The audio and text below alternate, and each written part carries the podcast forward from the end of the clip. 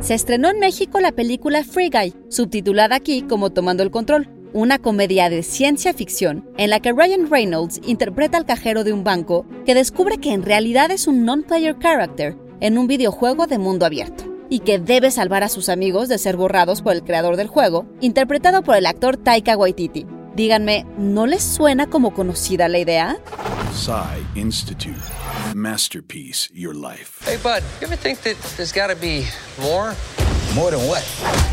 Un non-player character o NPC es cualquier personaje de un videojuego que no sea controlado por el jugador. El término tiene su origen en los tradicionales juegos de rol de mesa, donde se refiere a personajes que no son controlados por otro jugador, y en los videojuegos se trata de un personaje controlado por la computadora, aunque no necesariamente por inteligencia artificial. En Internet el término NPC se usa a veces como insulto para sugerir que hay quienes no pueden tener opiniones o ideas por sí mismos. Y Sean Levy, director de Free Guy, dice que al crear un videojuego que no existía, necesitó de referencias e inspiraciones que van de otros juegos a cintas como Inception, The Truman Show y Pleasantville, pero también una estética singular, distinta de la forma en que se retrata el mundo real.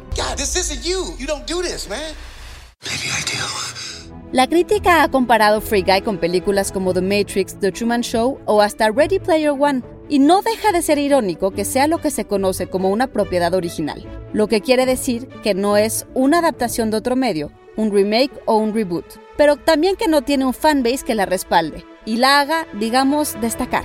¿Será que hoy más que nunca, para las películas como para las personas, debe ser bien difícil ser tú mismo? Idea y guion de Antonio Camarillo con informaciones de la revista Variety. Y grabando desde casa, Ana Goyenechea. Nos escuchamos en la próxima cápsula SAE.